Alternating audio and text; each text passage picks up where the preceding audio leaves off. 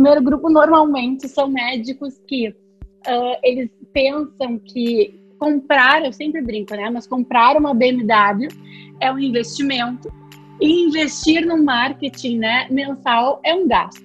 Sendo que a BMW, ela realmente ela vai te trazer gastos, né? E nada contra, eu acho maravilhoso. Mas e o marketing é o que potencialmente pode te trazer lucro. Então, esse mindset aí é a primeira coisa que eu enxergo de verdade, assim. Eles são médicos que eles, que eles profissionais, que eles se preocupam sempre antes no que, que eles estão gastando e enxergam o marketing como um gasto. Olá, doutor, tudo bem? Seja muito bem-vindo ao episódio de número 36 do Médico Celebridade Cast.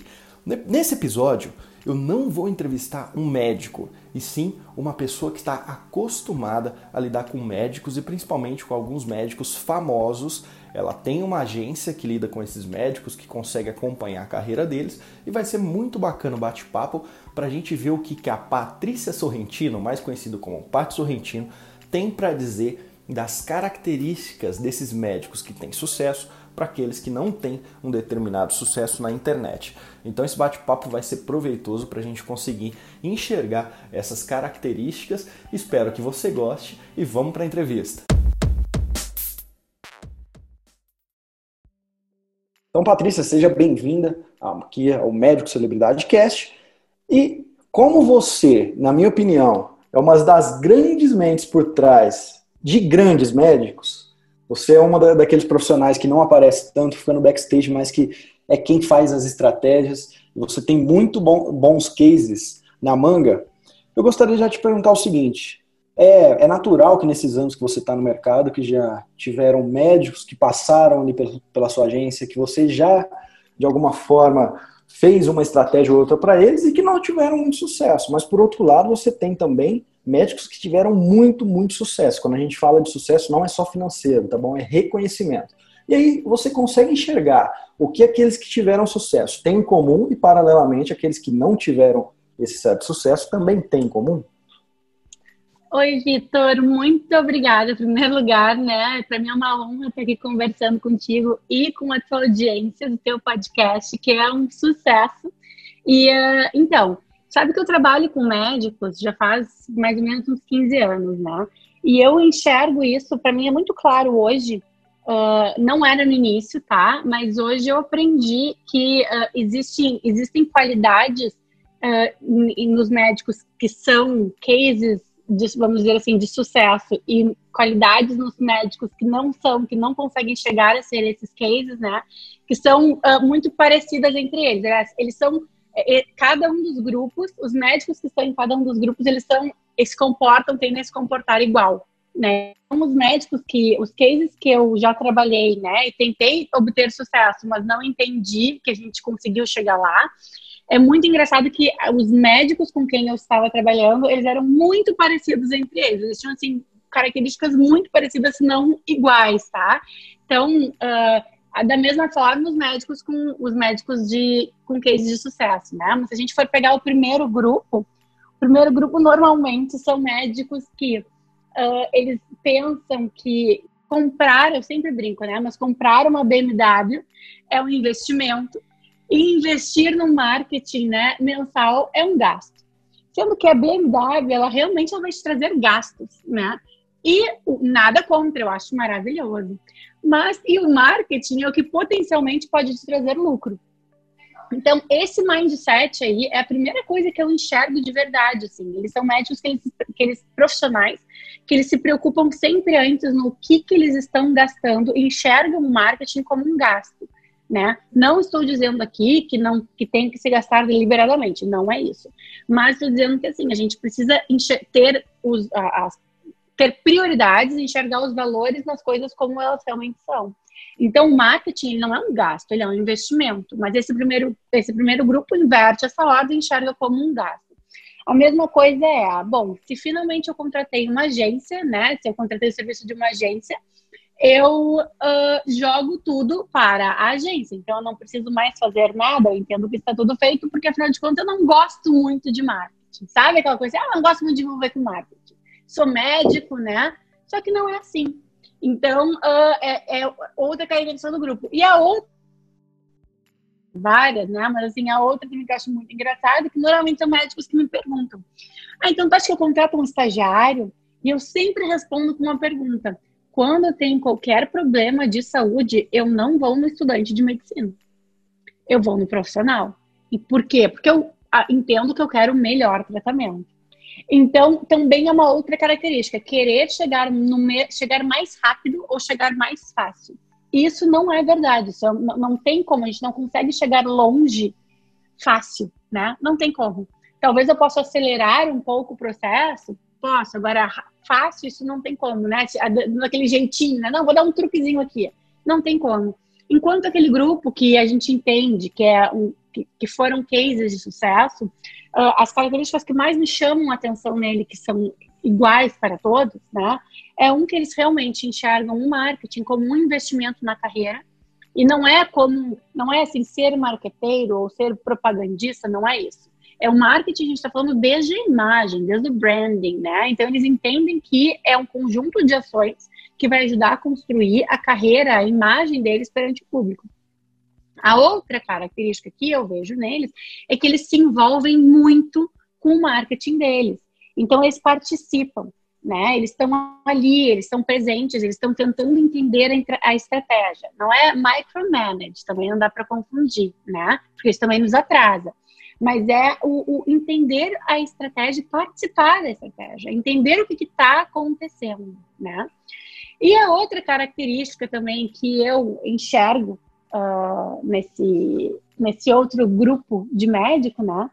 É a vontade de ajudar ao invés de primeiro ganhar. Então, que, uh, que seria o contrário do, do primeiro grupo, né? O primeiro grupo ele está sempre medindo os números de o que, que não, mas a investital tem que agora quanto que vai vir, o que, que vai vir, né?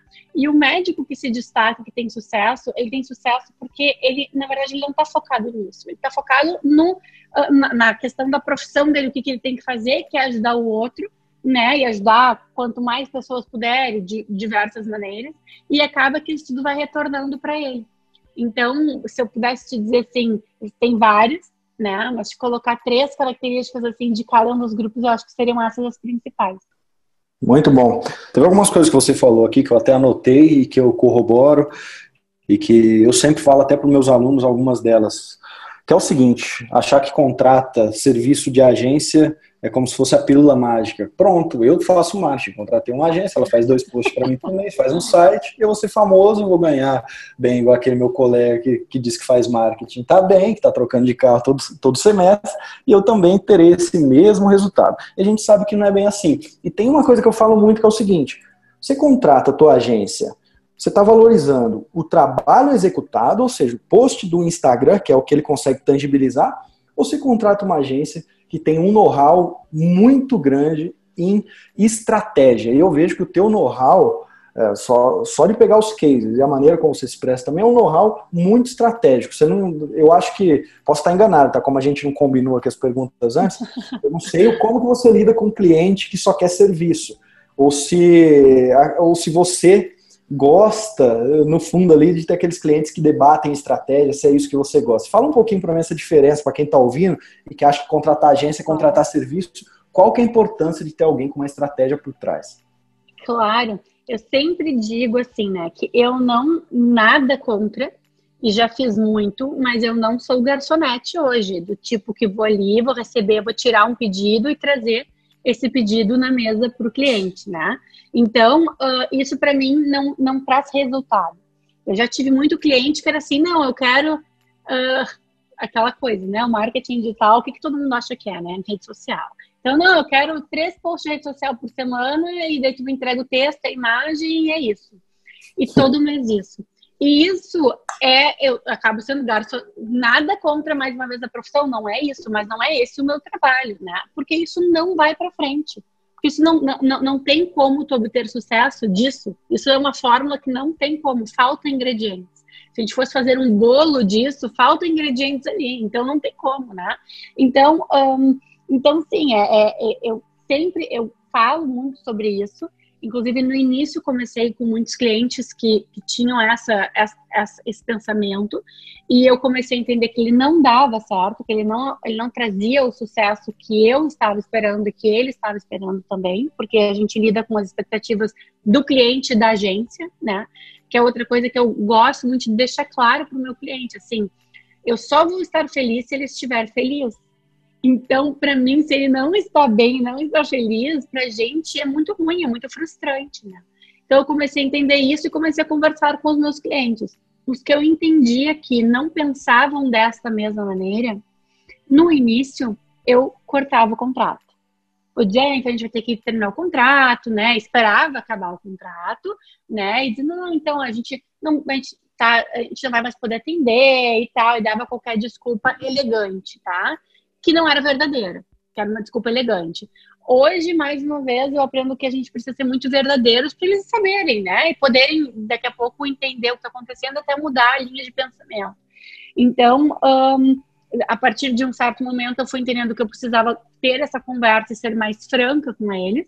Então, hoje eu sou bem franca, né? E os clientes que eu entendo que não, não querem mais esse tipo de que não querem mais não, mas que não querem o tipo de atendimento que eu entendo que é o que é o que é o ideal, que é o necessário, eu fiz uma, uma, uma categoria, vamos dizer assim, da minha agência, né, que é a Mush Express aí, que então atende a estes clientes de maneira express. Então eles não lidam comigo, eles não lidam com ninguém, eles lidam com uma máquina, com um computador. E eles vão lá e vão tirar o pedido deles e vão escrever o que querem e vão pagar online e vão receber online. Tá? E vão receber no e-mail deles, eles não têm envolvimento nenhum. Então a gente não tem como obter sucesso e eu não tenho como me responsabilizar como agência, né, pelo resultado de marketing deles. Agora, uh, o, o que realmente é importante? É muito importante, eu gosto que o médico participe. E como eu falei, participar não é micromanage, né? Entendendo que, da mesma maneira que eles entendem de medicina e não eu, eu sou especialista em marketing, ou agência, ou contratada especialista em marketing, e não eles. Mas eles precisam entender o que está acontecendo e participar. Isso realmente é muito, muito, muito importante. E esses são os clientes que eu comecei a, uh, a investir o meu trabalho e meu tempo ali. Então, até o cliente que chega novo na agência, né, ou para trabalhar comigo, enfim, eu faço, eu sempre me perguntam, ah, eu queria trabalhar contigo, era um orçamento. Eu digo, não, para lá, a gente vai conversar antes e eu preciso entender o que que tu busca, para entender se eu posso te ajudar. Porque se estiver buscando tirar pedidos, eu não posso ajudar, no Ache Express pode. Agora, se estiver buscando trabalhar uma marca forte, se enxergar como marca, trabalhar uma marca forte, ter uma estratégia, entender a importância da estratégia, entender a importância de fazer parte da estratégia, daí a gente pode conversar, a gente pode ver, enfim, né? É, não sei se responde a tua pergunta. Não, respondeu muito bom. Eu não sabia dessa questão da agência eh, eh, Express, até a questão de, de fazer uma analogia a, a garçonete tirar pedido, mas faz total sentido. Eu vejo que muita gente, principalmente quem está começando e quem tem ainda certos receios quanto a fazer marketing, quem saiu da faculdade ainda catequizado daquela maneira que isso é, é antiética e tudo mais, ele não, é. não, não, só quer tirar pedido mesmo, só quer, ah, eu quero tanto, é. poxa, é como se fosse uma formulinha, não existe, né? E aí você é, tá falando. É, e Vitor. É, Opa, pode, desculpa. desculpa. Não, claro, pode não, continuar. Então, é, tu não sabia da Master Express porque eu não falo muito, eu falo muito pouco. E até uma coisa que a, as, as, pessoas que trabalham comigo na agência, né, eles ficam loucos comigo, porque eles dizem, mas olha a quantidade de gente que a gente poderia, que querem, que a gente poderia estar atendendo. Mas é porque eu não acredito que isso, uh, eu não acredito que isso vai levar a lugar nenhum. Então, para mim, é como se eu tivesse assim, tá, eu vou fazer porque é o que vocês estão querendo. Mas eu não acredito nesse formato, entendeu? Aliás, o formato de o cliente pedir por e-mail, é, pedir online, fazer a compra online, receber por e-mail, eu acredito muito, né? Eu acredito 500% online.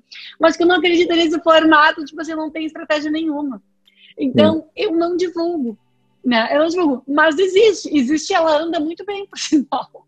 Mas é por isso que tu não sabia. É, mas, mas, eu vejo muito uma questão de posicionamento, né? Você não precisa ter. Se você tiver muito cliente, logo você vai ter que ter uma equipe, processos. Talvez é muito difícil lidar com muitos clientes. Talvez é bom ter poucos e bons poucos assim, entre aspas, né? Alguma dezena mais bons clientes, que você tenha bons cases, que cada vez vão te referenciar mais e aí tua hora vai se tornar cada vez mais cara. É igual do médico ali, até eu entrevistei uh, hoje um, um, neurologista que hoje ele cobra R$ 1.200 a consulta e tem, é um dos únicos que eu conheço que é recém-formado que tem agenda para quatro meses cobrando R$ 1.200. Mas é um cara é. que atende duas horas com o paciente no consultório, que é, é, diferenciado. E aí o valor hora dele é claro que sobe. Muito bacana. E já que você falou de branding, Olha só que bacana. Eu, eu considero você uma, uma expert em, em criar brands, principalmente na área médica. Uhum, Fala um pouco para quem está ouvindo aqui do outro lado, que não, não sabe nem o que é o, o termo branding. E aí fala um pouquinho também o como quando você. Eu sei que depende de, de especialidade, especialidade, bolso para bolso, cliente de cliente, perfil de perfil, mas quando você pensa em um, um case, quando um cliente chega e bate na sua porta, geralmente quais são os pontos que você leva em consideração na hora de criar um branding para um médico? Tá. Então vamos lá. Branding é nada mais, eu sei que é uma palavra muito linda americana, mas é nada mais nada menos do que a gestão de uma marca, tá? Com o objetivo de tornar essa marca conhecida, desejada, positiva na mente dos consumidores. Então isso que é o branding, tá? Então quando uh, e é muito importante. Primeira coisa que para mim é, é, é primordial é que o médico se enxergue como uma marca. Eu sempre falo isso, mas é muito verdade. A minha vida mudou muito a partir do dia que eu parei de me enxergar profissionalmente, a Patrícia Sorrentino, até porque fora de trabalho eu não sou Patrícia Sorrentino, eu sou Pati. Sou Patiusca, sou Tia Pati, entendeu? Mas assim, a Patrícia Sorrentino, o dia que eu comecei a enxergar a Patrícia Sorrentino como um CNPJ, ao invés de um CPF, a minha vida mudou muito. E por que que mudou muito? Só porque eu comecei a me enxergar dessa maneira? Não. Porque eu entendi que, como uma marca, eu tenho responsabilidade de agir como tal, né? Então, as minhas ações, elas começaram a ser uh, todas para que uma marca, né? Todas para que uh, para construção e para gestão de uma marca. E daí a gente consegue, a gente até se responsabiliza um pouco mais, entende um pouco mais o peso de todas as ações que a gente acaba fazendo, né? Então, para mim, a coisa mais importante que tem é o médico, em primeiro lugar, se enxergar como uma marca. E não apenas, e não digo apenas uh, uh, menosprezando, pelo contrário, tá? Mas não apenas um médico, né? Não apenas um, um, ali um trabalhador. E só um parênteses aqui, tá? Eu falo de médico com uma licença poética, porque assim, eu fui criada eu, eu, convivo com médicos há 36 anos, meu pai é médico, os meus três irmãos são médicos, eu sou, do, assim, ó, eu, tô, eu brinco e é verdade, todo danoninho que eu comi até hoje, que entrou na minha geladeira até hoje, sempre veio da medicina, seja pelo meu pai ou seja pelos meus clientes. Então, eu sou super grata, tá? Então, em nenhum momento menosprezar, diminuir, pelo contrário, só engrandecer. Para mim, são, assim, aquela coisa, são uh, uh, quase que deuses, eu realmente endeuso o, essa profissão, né, essa especialidade. Mas, enfim, mas então, que eu, o que eu acho primordial é que o médico ele não se enxerga apenas como médico, ele se enxerga como uma marca. E essa é a primeira coisa que eu preciso que o meu cliente entenda, porque a partir daí, tudo o que ele for fazer, qualquer ação dele, qualquer esforço dele de marketing, vai ser pensando naquela marca. E quando eu falo uma marca, eu digo, bom, se tu vai se enxergar então como uma marca, por que se enxergar como uma marca pequena? Né? Então, claro. então eu, como é que eu me enxergo? Eu, me acho, eu acho que eu sou uma Apple, entendeu? Então, assim, é, é, como eu digo, qual é a marca? Me diz qual é a marca que te representa, né? Ah, então tá, então essa aí é a marca. Então a gente usa, eu sempre faço assim essa brincadeira, mas é verdade, então se enxergar como uma marca grande. E a partir daí a gente começa a ver, eu começo a explicar, né, quais são os esforços de marketing de uma marca para fazer a gestão dessa marca, né? E a gente trabalha os esforços parecidos. Claro que nas suas devidas proporções, nos seus devidos contextos, mas é dessa maneira que a gente trabalha. Então, assim, desde a maneira de se vestir, né? O que eu quero passar? Toda marca ela tem algum valor, ela quer passar alguma coisa, né? Alguma mensagem. E tudo, tudo em mim comunica. Tudo. sapato que eu estou usando comunica. Então, essa história de, ah, não, não, comunica sim. Tudo que eu faço comunica. A maneira que eu entrego a mensagem comunica. Então, a gente vê assim, o que que tu quer comunicar e para quem tu quer comunicar. Então, tá. Então, a partir daí, assim, ó, o tipo de roupa que usa, o tipo de palavras que fala, né? A maneira que se expressa. A gente começa, eu, eu, eu faço ele estudar o mercado dele, entender o mercado dele, e a partir assim, então é para essa pessoa que está se comunicando, e é para construir essa marca. Essa que é a visão que tu precisa ter. Então, a partir daí, assim, como tu vai falar, o quanto tu vai falar, aonde tu vai falar, né? E por aí vai. Olha só, então, estratégia na veia. Então, um processo estratégico, pelo que eu percebi, ele não é aquele processo estratégico que a maioria dos, dos meus alunos já relataram para mim quando chegaram em agência, e até mesmo quando eu tive agência, que eu já contei aqui nesse podcast, já tive duas vezes agência que é, só de marketing médico, que a gente atendia médico, mas de longe a gente não fazia esse trabalho tão estratégico assim, de o que, que você quer falar, como você vai se vestir, que é o interessante, e na minha visão, para longo prazo, é o ideal, né? É o ideal, então tem, tem tudo isso. E você falou para mim, antes da gente bater esse papo, a gente estava conversando em off aqui, você falou para mim, é, é, que eu não estava do teu lado, mas eu senti brilhando. Sabe quando a gente sente que o olho brilha da pessoa quando ela fala, fala com entusiasmo? Você falou assim do grande amor que você tem pela, pelos médicos, pela profissão da medicina, mas principalmente pelos médicos em si, porque eu acho que você aprendeu a amar desde a infância. Vamos contar então um pouquinho da tua história, que você até ouviu você falando no congresso. É, pai, cirurgião plástico referência, irmãos médicos também. Fala um pouquinho então da história da Patrícia com a medicina e onde te despertou, por que, que você se desgarrou ali dos, dos médicos e passou a ajudá-los e quem sabe foi por esse motivo, talvez, né, que, que muitos deles tiveram sucesso porque tiveram essa sua ajuda com essa sua visão empreendedora. Ah, muito obrigada, Vitor, por me dar a oportunidade de contar essa história, porque isso para mim é uma coisa muito muito hum, importante mesmo e que eu guardo com muito amor mesmo essa história do meu amor pelo, pelo, pela medicina, pelos médicos, né?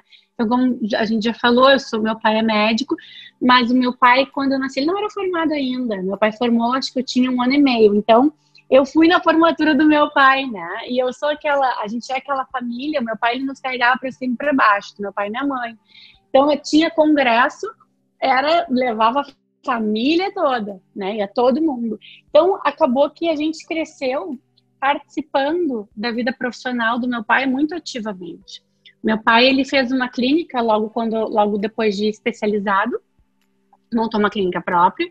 E montando essa clínica própria, assim, a gente passava os nossos dias na clínica com meu pai e com a minha mãe.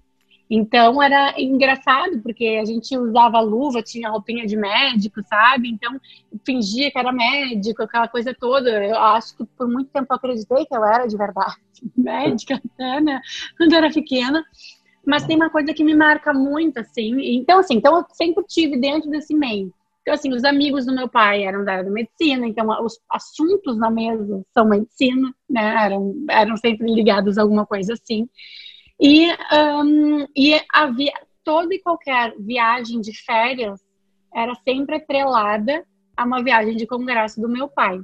Não existia, eu acho que eu posso contar nos dedos de uma mão, de verdade, e, e sobra dedo, tá? Às vezes que a gente tirou férias em família sem ter uh, algum congresso dele acontecendo ou ele ter que viajar a trabalho. Então, assim, ir viajar a trabalho, né? Então, era assim, meu pai ia viajar a trabalho, a gente aproveitava e ia junto e nunca mais de uma semana. Assim, eu, eu não me lembro de férias em família. Imagina, somos quatro filhos, mais pai e mãe. Então, um, o que me marcava muito é que era toda a nossa viagem de férias pra gente e ainda trabalho para meu pai. Como cirurgião plástico, tu só recebe, só é remunerado se tu estás produzindo, né? E cirurgião, um cirurgião plástico muito bem uh, sucedido, diga-se por sinal, né? Com quatro filhos e super mal acostumado, se não fosse bem sucedido, coitado também. Mas ele. Uh, mas o que me marcava muito é que toda viagem que a gente fazia, a gente estava ali se divertindo, dizendo, quero mais sério, ah, não quero ficar mais tempo. E ele, desde o primeiro dia de viagem, fala eu vou voltar, vou ter que pagar conta agora, tenho que me matar trabalhando, só uma semana que eu não vou trabalhar, mas não vou ganhar dinheiro, mas isso aqui, agora tem que agora tem que trabalhar, agora tem que pagar conta, não, agora vou ter que pagar conta, agora vou ter que trabalhar. Era o tempo inteiro assim. Eu nunca vi meu pai relaxado. Eu nunca vi meu pai sem trabalhar, assim, uma semana de férias relaxado, nunca, nunca mesmo. Aliás, meu pai é aquele cara começava a trabalhar às sete da manhã e se tivesse que ir até as duas horas da noite, ia entendeu? Então, uh, é, era uma coisa assim, uh, para mim, por quê? Porque se ele não estivesse produzindo, ele não ganhava. Então, é aquela coisa, uma pessoa super bem sucedida, né? Que está muito bem sucedida na sua área de atuação. Se parar de trabalhar em três meses, quebra. E uma clínica grande, com 20 funcionários, 21 funcionários, entendeu? 21 pessoas trabalhando ali. E se parasse, então, então tu imagina a demanda, mas se parasse de trabalhar, em três meses quebrava.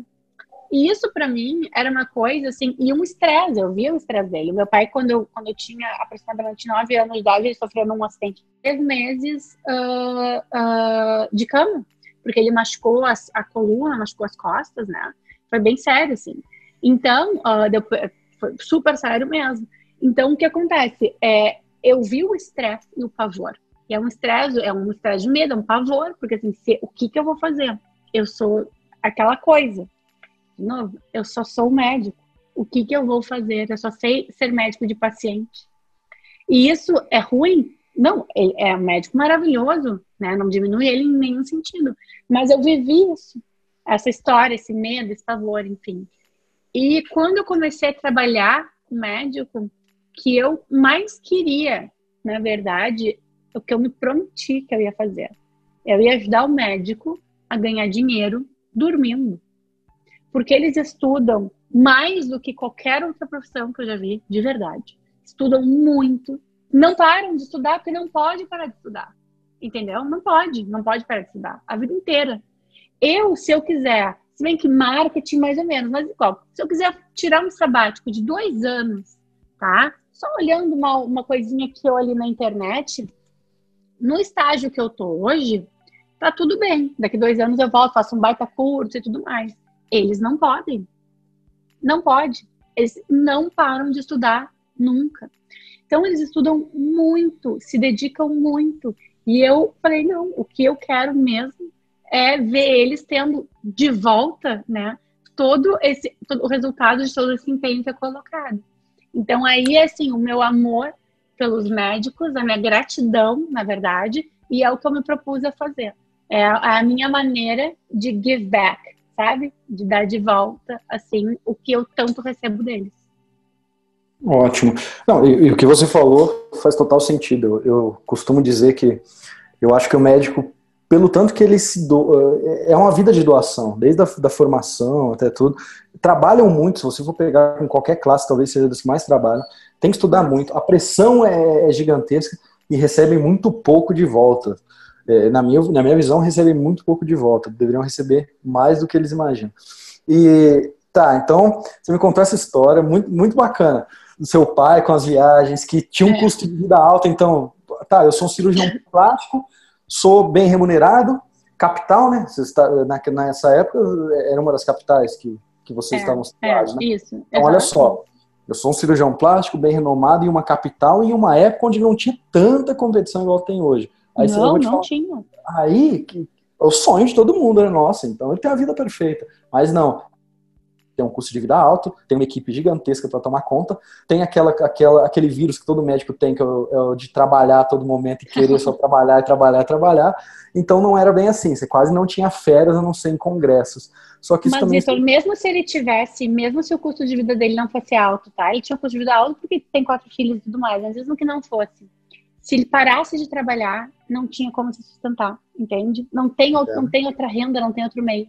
Esse, foi isso que eu percebi.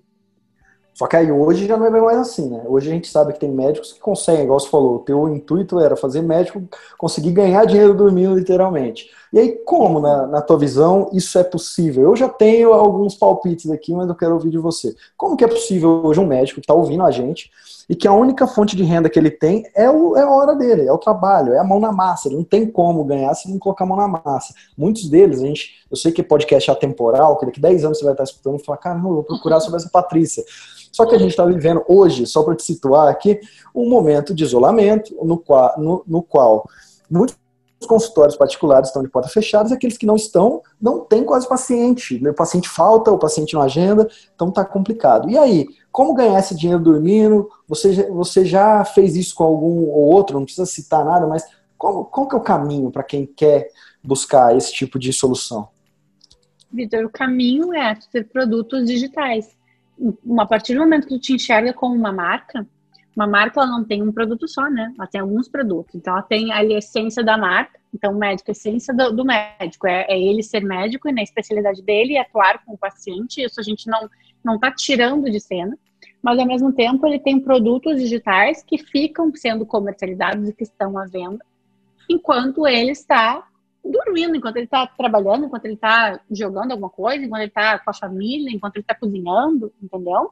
Então não vai deixar de trabalhar mas ele vai ter uma um outro meio de renda. Inclusive, esse momento que a gente está passando, né? Eu vejo desespero nos meus clientes que não têm produtos digitais. E produtos digitais, que eu te digo, é um curso online, ou pode ser dinheiros extras de ser palestrante, ou até agora, né, que os eventos presenciais estão passando a ser online, pode ganhar como palestrante. Então, pô, eu não tenho não tem como atender paciente no consultório, ok? Mas consegue entregar o teu conhecimento num evento legal, que não estou dizendo que é científico, né? Estou dizendo um congresso científico. Então, assim, tendo curso online, tu tendo, li, vendendo livros uh, digitais, né? Por plataformas uh, digitais, plataformas online. Então, uh, dando aula, existem diversas maneiras que o médico pode estar lucrando ou monetizando que não são apenas no consultório. E muitas vezes, em muitos casos, essas outras maneiras, elas acabam te dando um lucro até maior do que o consultório. Talvez não vai te dar a mesma satisfação de estar atendendo o paciente, mas uma coisa não exclui a outra. Né? Eu não deixo de atender o paciente porque eu tenho um curso digital, um curso online, para o leigo ou para o meu colega, né? É, se a gente tem um, algum conhecimento que dá para ser de alguma forma organizado e que de alguma forma também vai é, resolver um problema de alguém, esse conhecimento pode ser vendido. E quanto conhecimento o médico não tem, né? Imagina um, um neurologista que tem um conhecimento que, sa que ele trabalha muito com foco. Então, os pacientes que vão para o consultório dele são aquelas pessoas que não têm foco, são pessoas que têm dificuldade em realizar uma tarefa. E ele já chegou, tão, já, já é tão maestro naquilo que ele faz que ele pode vender um curso online para pessoas que querem passar em concurso público, como ter foco em estudo. Imagina, quanto isso não valeria, quantas pessoas ele não ajudaria, e a gente está falando não é de um paciente ou outro, é escala, são milhares de pacientes. E até quem me segue, é, quem me segue sabe que eu, eu, o último curso que eu lancei chamava Plano B da Medicina, que é como transformar o seu conhecimento médico em receita.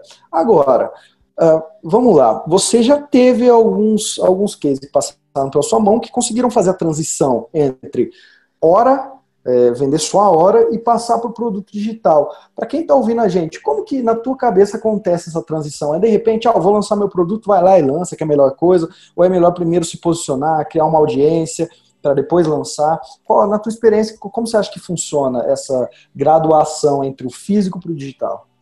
É, de uma hora para outra não pode ser, né? De uma hora para outra eu começar a ganhar dinheiro com o digital, de uma hora para outra não dá para acontecer, porque eu preciso, eu posso ter a, a, a, oferta, mas se eu não tiver demanda, de nada adianta, né? Então eu posso ter produtos digitais, mas se eu não tiver uma comunidade interessada nos meus produtos digitais, não adianta nada, vai ter sido até um tempo gasto e perdido que eu poderia estar empregando em algumas outras coisas. E eu sou extremamente a favor. Tem uma máxima, uma frase de alguém que diz que tem nada mais inútil do que uma tarefa super bem feita, super bem executada, que não precisava ter sido executada em primeiro lugar, né? Então, um, que é mais ou menos isso. Então, precisa acontecer, não é aos poucos, mas ela tem etapas, né? São processos. Então, se a primeira coisa é que tu precisa ser reconhecido online. Então, da mesma maneira que tu é reconhecido no offline, tu precisa ter esse reconhecimento online para que as pessoas saibam quem tu é no online, saibam que tu, o que tu pode oferecer, o que tu oferece no online, né? Então, um, precisa sim criar uma comunidade, precisa criar um senso de comunidade, precisa entender o que está acontecendo, participar e participar de outras comunidades também para entender como que a vida online ela acontece. A partir daí, a partir do momento que o médico está muito bem uh, engajado no online e consegue gerar um engajamento no online, daí sim, daí então pode se produzir e daí entre aspas de uma hora para outra então os seus produtos desenvolver seus produtos digitais. Ótimo. E eu vejo que muitos deles, eles não têm ainda a noção do, do quanto de ferramenta, do quanto de conhecimento, do arsenal que eles têm na mão. Se eu te falar que os últimos, dos últimos três, não, dos últimos quatro, que foram alunos meus que foram para o digital, três deles conseguiram capitalizar o conhecimento vendendo mentorias para os próprios colegas, que era é uma coisa assim. Eu sou um cirurgião plástico muito bem conceituado aqui na minha região, e só que eu trilhei um caminho para ser bem conceituado. Porque se você é um cirurgião plástico começo de carreira, quer aprender comigo o que eu fiz, ou quer aprender comigo como eu atendo os meus pacientes é, de diabetes, quer, atender, quer aprender comigo como eu atendo os meus pacientes é, ou da patologia A, ou paciente da, técnica cirúrgica B, do protocolo C. Ou seja, eu também posso capitalizar vendendo ah, o meu conhecimento para os meus colegas, né? Então tem, é um vasto campo que eles têm, que eles não sabem. É, é isso mesmo. É isso aí. Eu... Não, e eu sempre falo para eles: se eu consigo fazer isso, não tem a menor possibilidade, não tem a menor razão para vocês também não conseguirem. E, se, e tudo bem, daí podem dizer, não, mas tu tá em uma outra área de atuação. Mas eu tenho um colega que conseguiu fazer isso, não tem nada que te impeça de conseguir, a não ser a tua mente e os limites que tu te colocou.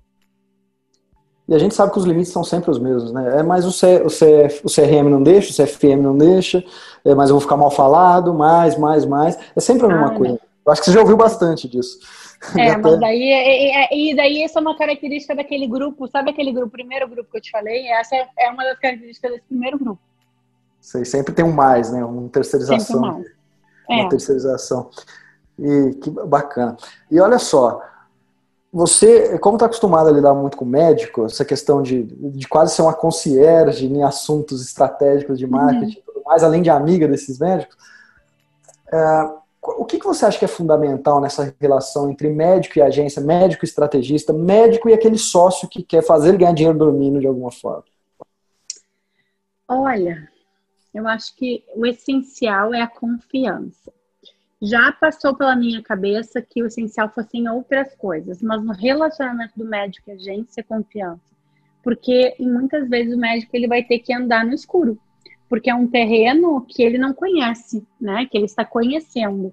Então vai ser como se tivesse tudo escuro, estivesse andando num, num terreno ou de olhos tapados, né?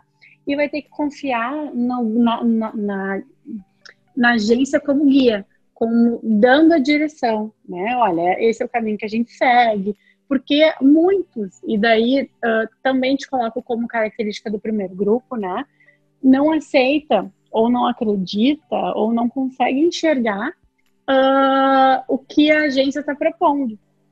E daí esse é um problema. E não consegue enxergar, obviamente, porque nunca estudou isso. É a mesma coisa que eles forem falar comigo sobre o corpo humano e começar a me dizer algumas coisas que assim, gente, mas eu claro que eu não enxergo, eu nunca estudei, eu não sei, isso é uma coisa que eu não sei, né? Mas eu confio. Então, como paciente, a, a, a confiança que o paciente precisa ter no médico de não, eu não sei qual é o efeito deste remédio no meu corpo, mas eu não sei o que, que o remédio faz no meu corpo, mas eu sei qual é o efeito porque o médico falou, o meu médico disse. A mesma coisa é o médico com agência, essa confiança de não, eu não sei o que que faz, mas eu sei qual é o efeito. Né? Eu não sei como é que age, mas eu sei qual é o efeito. Então, é, é seguir isso daí. E daí eu acho que o médico consegue uh, ter menos preconceitos, talvez, né? E desenvolver o trabalho de uma maneira mais um, plena no seu potencial, atendendo mais o seu potencial. É, é que eu vejo que, não só médico, mas é natural que todo mundo que tem um negócio, um negócio, uma padaria, um consultório, qualquer negócio, um negócio online, ele assiste uma ou duas palestras no YouTube, compra um outro livro, acho que marketing é uma coisa muito intuitiva, né? Então. É ah, é sim, todo mundo é marqueteiro. É, é como se, se não existissem profissionais como você que doam uma vida para esse assunto, que já acumulou tanto know-how, tanto conhecimento sobre esse assunto, que não é um videozinho no YouTube que vai te, te Como a gente, né, Vitor? Como a gente. Mas é a mesma coisa, mas eu te dizer. Eles sofrem da mesma coisa também. Eles falam, eu tenho, eu tenho muito cliente plástico dermato, né? Que eles dizem, não, mas fulano de tal ou tal especialidade, enfim, eles fazem um curso de um fim de semana e acham que podem, que estão sabendo tanto quanto a gente que estudou. Eu, por dentro, dou risada, porque eu penso é a mesma coisa. Passamos todos pelas mesmas situações, né? É, mas é, é exatamente, esse paralelo foi válido. Mas, mas é muito isso, achar que marketing é intuitivo, a gente sabe que tem profissionalismo por trás. E aí o pessoal está te ouvindo aqui, gostou do, do que ouviu. Vamos falar um pouquinho sobre você, como se aqui fosse um, uma plataforma para você falar o que hoje se oferece, onde que as pessoas encontram isso que se oferece, quais são os seus planos para o futuro. É interessante a gente bater esse papo aqui.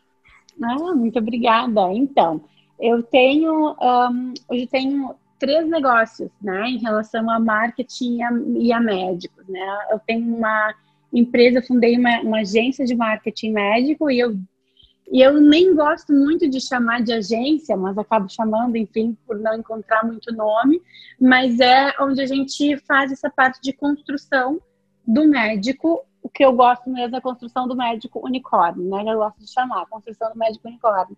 Então vai desde atender pedidos de desde construir a logo, né, construir a marca, fazer uma estratégia de marca, até aquela pontinha do iceberg que é o que todo mundo enxerga, que é a rede social, né? Mas é construir o posicionamento e empoderar o médico no meio digital, meio online.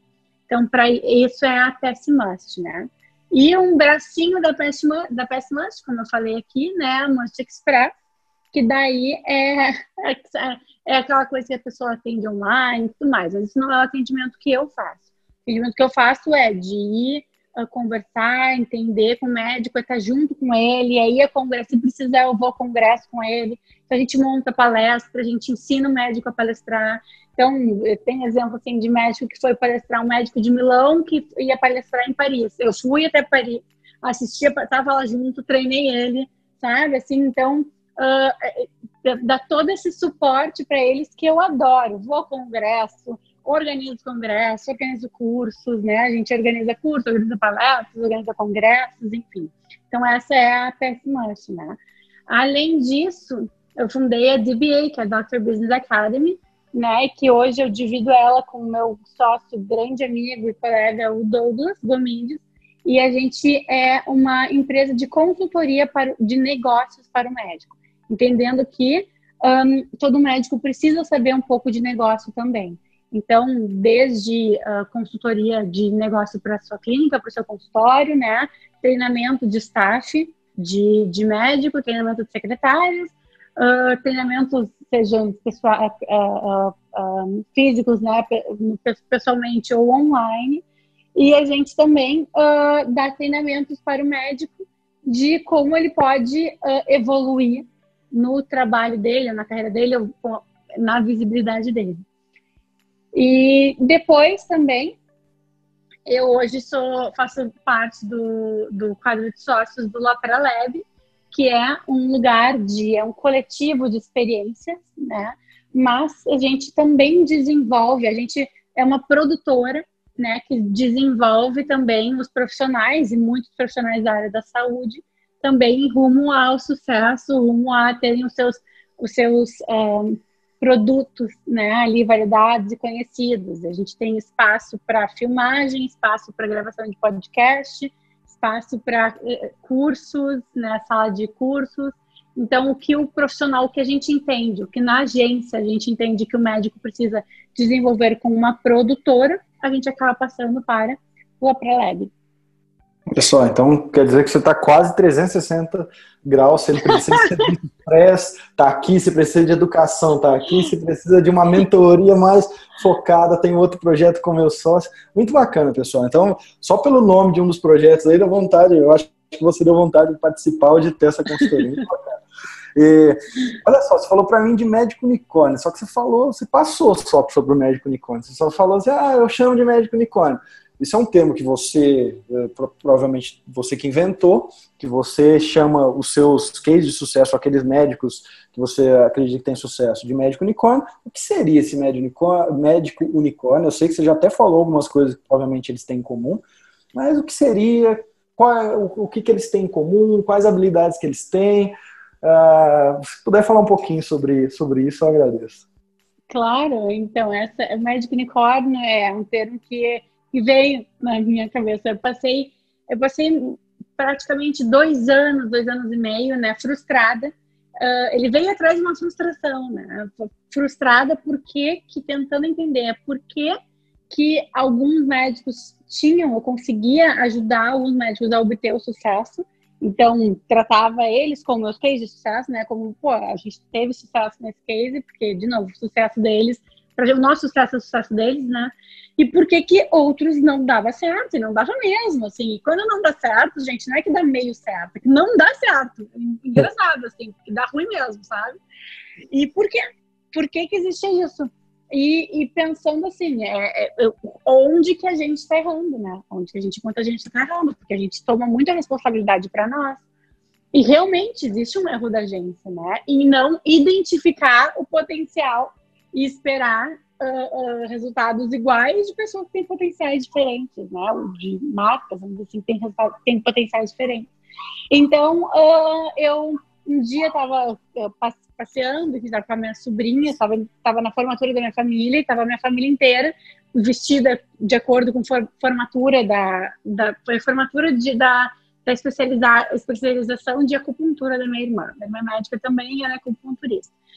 E estava toda a família vestida com aquela, né, aquelas roupas de formatura e a minha sobrinha, quando eu cheguei lá, minha sobrinha estava vestida de unicórnio, estava com um pijama de unicórnio que eu dei para ela. Né?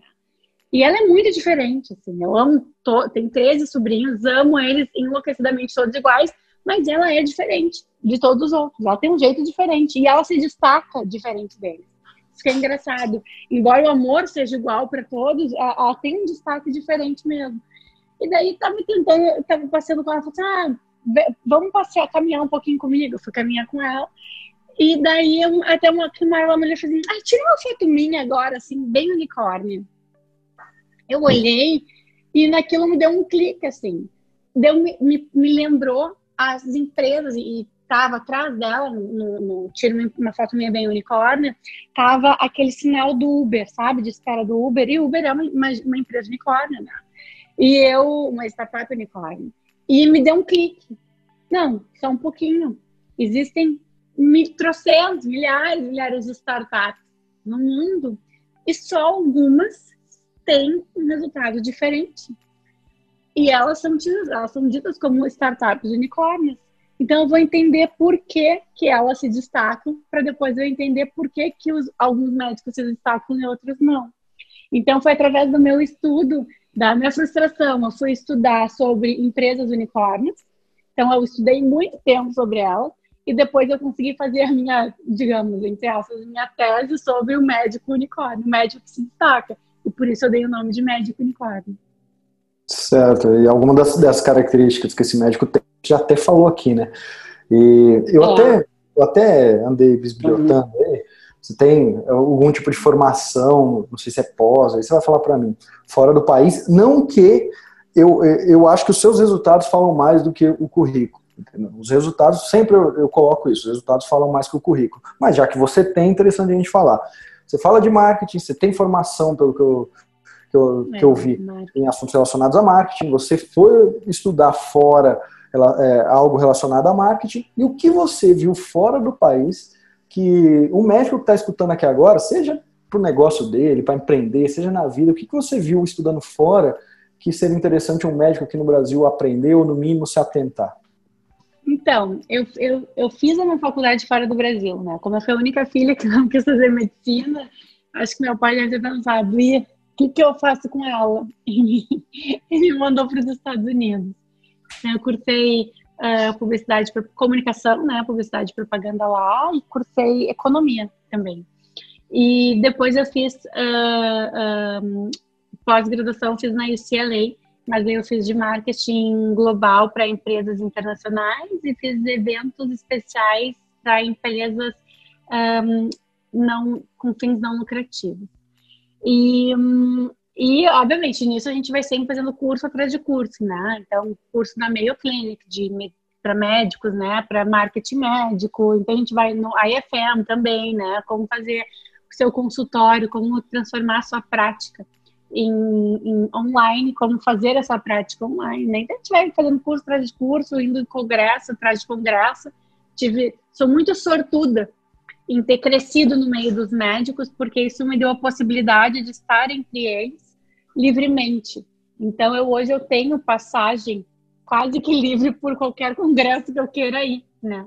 E uh, especialmente o congresso de cirurgia plástica. Então, a cirurgia plástica fora do Brasil, dentro do Brasil, uh, eu tenho muito orgulho de dizer que eu ajudei a, a trazer a, a, essa visão de precisamos ter aulas de marketing para o, o, o, o cirurgião plástico, né? E fiz isso em conjunto com uh, algumas pessoas. E, obviamente, eu posso citar aqui, né? Porque até gostaria muito de estar para parabenizar e agradecer a oportunidade de ter feito esse trabalho junto, que é o Dr. André Maranhão e a doutora Bianca Rana e eles são cirurgiões plásticos no Rio de Janeiro e eles para mim são a maior assim luta de abertura da mente do médico para o marketing, para negócio, né? Para botar o médico a entender que ele também precisa saber essas outras coisas, também precisa praticar essas outras coisas, enfim. Mas então eu tenho muita eh, passagem livre e nos Estados Unidos todo congresso de, de, de, de cirurgia plástica tem uma sala que é só para business. Então, ao mesmo tempo que está rolando ali a plenária de cirurgia, de face, disso, de aquilo, está rolando a plenária que é só de negócios, que é, é business management né, e marketing. E então é interessantíssimo. Então, para mim, eu vou te dizer, vou ser muito sincera, é óbvio que eu aprendo, não tem como comparar o que eu aprendi na faculdade, não tem né, o que eu aprendi que a gente aprende lá, pô, ainda mais as universidades lá que são maravilhosas, né? O curso na UCLA, então, foi um negócio. Não dá para dizer que, ah, que isso tudo não tem valor. Não, tem valor, um peso enorme. Mas para o que eu faço, o maior peso mesmo, Vitor, é poder participar desses congressos, poder enxergar o que está sendo dito nesses congressos, enxergar em que pé eles estão e ter convivido, a minha maior escola são 36 anos no meio deles. Então, assim, eu, currículo, eu sempre digo, né? Um currículo bom, uh, uh, como um currículo bom, alguma coisa legal, saber o que eu sei, né? Desculpa. Saber o que eu sei, muita gente pode saber, mas estar ali naquele meio e saber o que eu sei por este meio, eu desconheço são 36 anos entendendo como funciona a cabeça deles. E para mim esse é o meu conhecimento maior, assim. Porque aí eu consigo entender aonde, o que, que precisa ser trabalhado e de que maneira precisa ser trabalhado. A gente também não pode colocar a carroça na frente dos dois, né? A gente pode ter uma, um passo nas pernas. Então, deixar o médico confortável com isso. Então, isso para mim, assim, se tu me perguntar qual é a tua maior formação, de verdade, sem, assim, ó, de verdade mesmo, pô, é 36 anos convivendo com um médico e sendo rodeada por eles. É, eu acho que essa formação empírica aí é algo que não é comprado, né? Muito bom. E você falou aqui para mim de cursos na Mayo Clinic, é, alguns, alguns cursos que me chamaram a atenção. Quem, quem, me escuta aqui no podcast, daqui a uns dias tem novidade. Vou fazer esses cursos. Vou para os Estados Unidos é. fazer muito bacana. E olha só, assim, primeiro eu quero te agradecer o seu tempo, muito bom esse episódio aqui. Deu, provavelmente vai ser um episódio de uma hora, do jeito que eu gosto, episódio profundo, você se abriu aqui. É, então, assim, eu só tenho que agradecer pelo seu tempo. Mas, como eu gosto de sempre, o que o meu convidado fale as últimas palavras ou as últimas reflexões, vou te deixar aqui uma reflexão e também vou pedir para você, para quem quiser encontrar a Patrícia Sorrentino, para quem quiser bater um papo, tirar uma dúvida, contratar o serviço, fazer qualquer, qualquer coisa ligada ao marketing médico, para entrar em contato. Então, primeira coisa que eu vou te pedir é, é o seguinte: já que você convive com tanto médico, quanto, com tanto cliente, para os próximos anos, tem algo que você enxerga que será uma, uma necessidade que os médicos desde se desenvolvam, desde que invistam, principalmente ligado ao marketing médico. Segunda coisa, você tem algum livro que você gosta de indicar de marketing? É sempre bom a gente buscar essas referências. E terceiro, depois deixar os contatos. E do mais, meu muito obrigado por esse tempo, por eu ter aprendido também tanto com você aqui. Ah, muito obrigada. Olha, eu que preciso te agradecer, tá? Preciso te agradecer muito porque foi uma delícia esse papo. É muito legal, é muito bom conversar com uma pessoa da tua grandiosidade, da tua grandiosidade dentro da área do marketing médico, né? Da tua importância ali e que faz, que ensina tanto, né? Ensina muito mais do que eu, na verdade, de estar nessa parte de ensino, está muito mais na linha de frente do que eu, né? Então, te agradecer muito por essa oportunidade e aprendo muito contigo, tá, Vitor? Muito mesmo, muito obrigada mesmo. Até te falei, né, quando a gente estava batendo nosso papo, eu te falei, olha, te admiro muito e assim, daqui a pouco fazer um podcast como tu, né? Vou, vou seguir aí o teu caminho também, porque é um caminho de muito sucesso e que abre as portas para muitos médicos, né? Para o sucesso de muitos médicos. Um, eu tenho um livro que eu gosto muito de, de, de falar sobre marketing médico, mas é um jabá para a família. o meu irmão, ele tem um curso, o Vitor, ele tem um curso, vocês podem acessar no site dele, que é www.vitorsorrentino.com.br, e ele tem um curso de marketing para médicos. Então, uh, ele tem, eles têm um livro, ele e a Regiane Toigo, e tem um livro e tem um curso online também, e é interessantíssimo e dá para aprender assim muito mesmo, né? Eu acho que esse para mim é o mais uh, nichado e focado nessa área. Seria talvez o livro que eu, número um que eu indicasse, né, para quem, ou, ou o curso número um que eu indicasse, para quem, e é gratuito, tá, pessoal?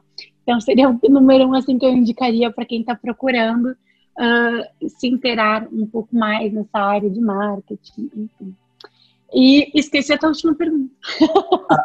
Ah, na verdade, a primeira que era sobre tendências para o futuro, o que, que você enxerga? Ah, tendências para o futuro. E, e, os contatos depois também. Então tá. Tendência do futuro. Gente, assim, eu acho que já não é mais nem tendência do futuro, né? A gente, no momento que a gente tá, eu sei que tem gente que vai escutar daqui a 10 anos esse podcast, 5 anos, a gente está vivendo, no momento que a gente está em meio àquela crise do Covid. Então, estamos todos quarentenados, né? E, e já não é mais uma tendência, já é uma realidade o médico atendendo online. Então, eu estou torcendo muito para que, porque hoje é realidade no mundo, já era realidade no mundo inteiro. Hoje tá, se abriu uma realidade no Brasil para a telemedicina e eu, uh, que no momento está como se fosse momentâneo, né, para o momento do, da pandemia e depois não se sabe, mas eu acredito que esse caminho já não tem mais volta. Então, eu acho que cada vez mais, assim, a gente está em todas as áreas, mas na medicina, já que a gente está falando, é o momento que a gente está separando os homens dos meninos, sabe? Então, assim, eu não, acho que não tem mais volta a telemedicina, então eu por que, que eu vou me consultar com um médico aqui na minha cidade que não é tão bom, se eu posso consultar com um médico de tal cidade que é excelente, né? Então eu acho que agora é o momento muito do médico buscar essa excelência, porque as barreiras elas estão, não é que elas estão menores, elas estão sendo destruídas. A gente já não tem mais barreiras físicas, né? Então, para mim, assim, a maior tendência ou realidade é esse é, é essa migração para o online. E, e eu espero, e daí, assim, até congressos, né? Então, os congressos todos do primeiro semestre, eles foram, isso em qualquer lugar do mundo. Então, eu tinha congressos, eu tinha congresso que eu ia agora em Roma. Roma não, me desculpa, em Bergamo, né? Perdão, em Bergamo. Então, tinha congresso que ia ir nos Estados Unidos. Então, todos os congressos eles foram passados para o online. E a partir do momento que tu enxerga que só um pouquinho, eu posso fazer o congresso online, pagar o congresso, fazer ele online, sem sair do conforto da minha casa, sem precisar gastar para ir até tal lugar, né? O que, que eu vou começar a fazer? Eu vou ir em todos os congressos que eu não podia ir antes. Eu não vou deixar de ir em congresso presencial se eu já tinha a prática de ir antes mas eu vou ir no, em todos que eu não conseguia ir.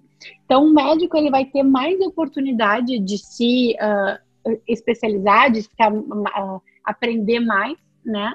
E, ao mesmo tempo, assim, uh, ele vai ficar muito mais online, ele vai ficar muito mais digital, vai facilitar a vida. E, da mesma maneira que facilita a vida dele, facilita a vida do paciente. E o que eu torço muito para que seja uma grande tendência é que os médicos uh, então, a de tanto que estão usando online, se enxergar mesmo como marcas e comecem a ter seus produtos online. Então, eu acho que vai ter um boom aí de curso online, né? Assim como teve há dois anos um boom de Instagram, né? Eu acho que vai ter um boom agora de curso online. Acho que vai ter um boom agora de e-books. Acho que vai ter um boom de aulas online, curso online, aula online é diferente, né? Então, acho que vai ter um, vai ter um boom de tudo isso. Então, essa grande tendência que eu enxergo. E cada vez como as, as barreiras elas estão sendo destruídas, estão de fato, tipo, caindo, né? Uh, cada vez mais a busca pela excelência, porque os médicos vão precisar mostrar a sua excelência de outra maneira. Né? Ótimo. Eu, e... eu falei que eu, que eu, que, eu, não ia falar mais nada, mas eu quero entrar aqui só para uma coisinha. Poxa, Patrícia, você falou que agora o pessoal vai, vai frequentar mais congresso online. Quem vai pagar a conta é os filhos que vão poder tirar as férias com os pais, né? Daquilo que, que a gente havia conversado, de, de ir para um congresso e tirar férias. Mas agora, brincando, pode voltar ao seu raciocínio. é isso mesmo. Não, mas é, é, eu. Então, e como encontrar, né? Que foi a terceira pergunta. Uh, pode me encontrar através do meu do site, né, que é www.psmate.com, ou pode me encontrar através do meu Instagram também, né, que eu tô ali, eu tô no Instagram praticamente o tempo inteiro. LinkedIn também, é tudo ah, o, o, o, Instagram acho que é Pati Underline Sorrentino. Uh, que mais? Eu sou tão bastidor, eu era tão bastidores que era Patiusca o nome do meu Instagram. Patiusca 1. E faz mais um ano e meio que meus clientes falei, pô, mas é tão difícil de te achar. Eu quero mostrar quem tu é e não consigo. Eu falei, então vamos mudar. Eu mudei para Paty Underline Sorrentino. Também não é muito fácil. Mas eu acho que esses são os meios mais fáceis de me achar, ou pelo meu e-mail, né? patricia.psmante.com. Tá certo, Patrícia. Grande prazer, mais uma vez. E te espero um dia, quem sabe, gravar um vídeo, alguma parceria, alguma coisa, porque foi muito bom esse bate-papo. É sempre muito bom aprender contigo. Nossa, por favor, vamos lá. E assim, ó, os meus clientes eu já vou falar do, do, da tua aula do, do, do plano B. eu já vou fazer eles fazerem, mandar fazerem uma turma com os seus alunos do plano B ali, pro, do teu curso do plano B porque é maravilhoso. Só, doutor? Falei para você que a entrevista com a Paty Sorrentino estava muito bacana, que ela passou alguns insights sobre o que esses médicos que têm determinado sucesso aí na internet têm em comum e eu espero que você tenha gostado desse nosso bate-papo. No mais, fica o convite para você assistir todos os episódios do Médico Celebridade Cast, que aqui, sem dúvida nenhuma, seria uma universidade por si só do marketing médico. Todos esses episódios aqui do Médico Celebridade Cast valem a pena. E se puder, me dê ali as cinco estrelas se você estiver escutando esse podcast aqui pela Apple. Avalie bem esse podcast para que eu continue publicando outros episódios. E do mais, em breve vou lançar a nova turma do Médico Celebridade. Você já está convidado para fazer parte do curso mais completo de marketing médico do Brasil. Esse curso já tem há sete anos. Já tem mais de 1.500 alunos que já se inscreveram nesse curso nesses últimos sete anos e com certeza é o curso mais bem avaliado e mais completo. Fica o convite, tá bom? médicocelebridade.com você encontra mais informações. Do mais, meu muito obrigado pelo seu tempo, espero que você tenha sucesso na sua carreira médica e até o próximo episódio do Médico Celebridade Cast.